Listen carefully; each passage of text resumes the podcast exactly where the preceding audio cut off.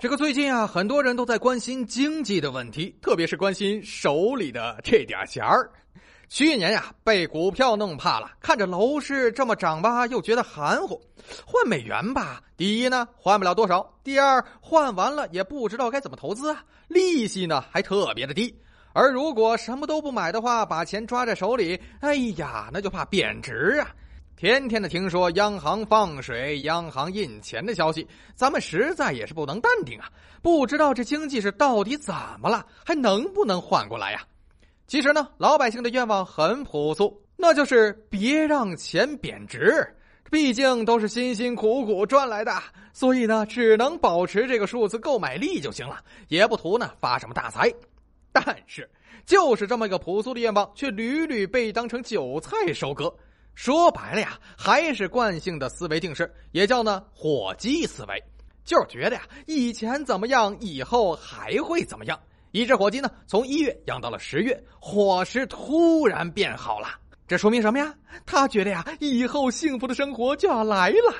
但其实是呢，离端上餐桌不远了。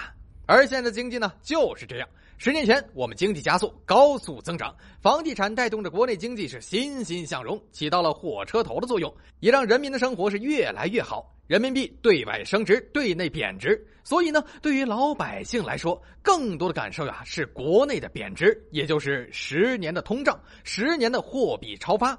所以你发现，管别人借钱的人呀都赚钱了，而且呢都发了大财。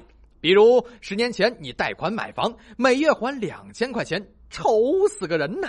觉得这暗无天日的日子要过上二十到三十年，结果呢，没想到这五年以后贷款就还完了，房子呢还涨了五到十倍，顿时感觉自己萌萌哒呀，简直就是英明神武，股神在世了。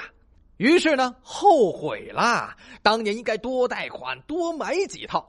那现在是不是就更发了？于是乎，有的人想到就要做到，很多人呀，在这段日子里面就不断的借钱，不断的贷款，不断的买房，资产呢不断的增长，乐的是不亦乐乎啊！但是问题在于，这种日子能持续吗？从去年开始，人民币结束了对外升值。虽然有人严肃的强调人民币不具备贬值的基础，但大部分人也都明白是什么意思。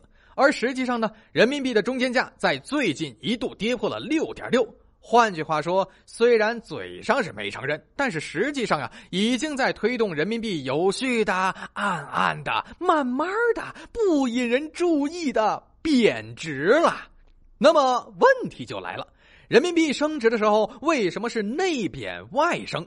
人民币贬值的时候，国内是继续贬值还是升值呢？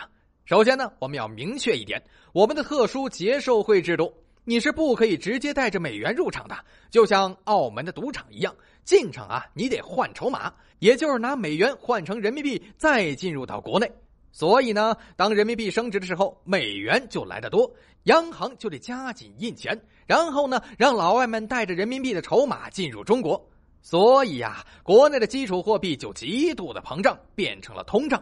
现在呢，反过来了，人民币贬值，外储流失，老外呢现在赌完了，赚到钱了。现在呀，人家要带着钱走喽，拿筹码去央行那儿换成美元离场了。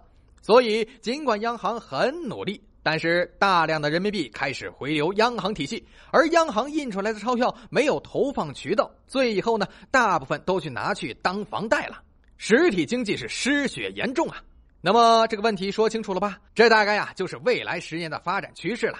现在一对重要矛盾呢，就是国内资产泡沫严重和人民币高估。用白话文不忽悠，就是国内不务正业的钱太多，而人民币呢不值这个钱。我们假设一下，我们继续保持这个状态，那么结果就很扯了。央行每年印百分之十二的钱出来，还都投放出去，基础货币继续这个速度增加，还不贬值，那么可能用不了十年，中国人将买下整个世界，我们的钱将比世界其他国家的综合还多。这个事儿您听听就知道有多不靠谱了。靠钱能征服世界，那就不会发生世界大战了。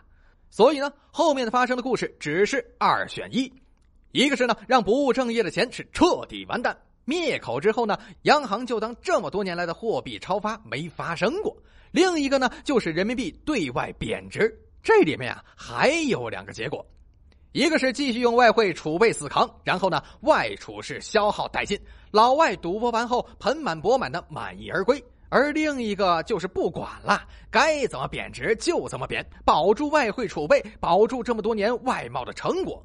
资产泡沫破灭呢，就是日本的路。那些炒房的跟这几年炒股的、炒煤矿的、炒钢贸的一样，财富呢瞬间蒸发，由富返贫，一身债务贷款。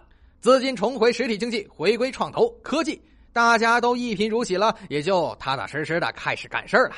物价呢不会高了，经济呢也能复苏了，但是经济增长是再也上不去了。大量财富被消灭了，老外呢也都赔死了，即使离场也不需要换多少筹码了。所以，资本外流基本遏制，人民币贬值压力小了。而如果选择第二条路，结果很明显，就是老外先跑，有钱人跟在后面跑，直到他们都跑了，而且是带着筹码跑了。场内发现，嘿，只剩下老百姓了，完全不足以支撑这么高的泡沫呀。所以，泡沫还会崩塌。而我们现在选择的是用外汇储备升顶，其实就是时间换空间，寄希望于在老外跑完之前，中国经济能够复苏，重回增长，人民币能够重新回到升值通道。哦，当然了，这个美丽的愿望如果实现了，无疑是最佳的选择。但是问题的关键是，这概率能有多大呀？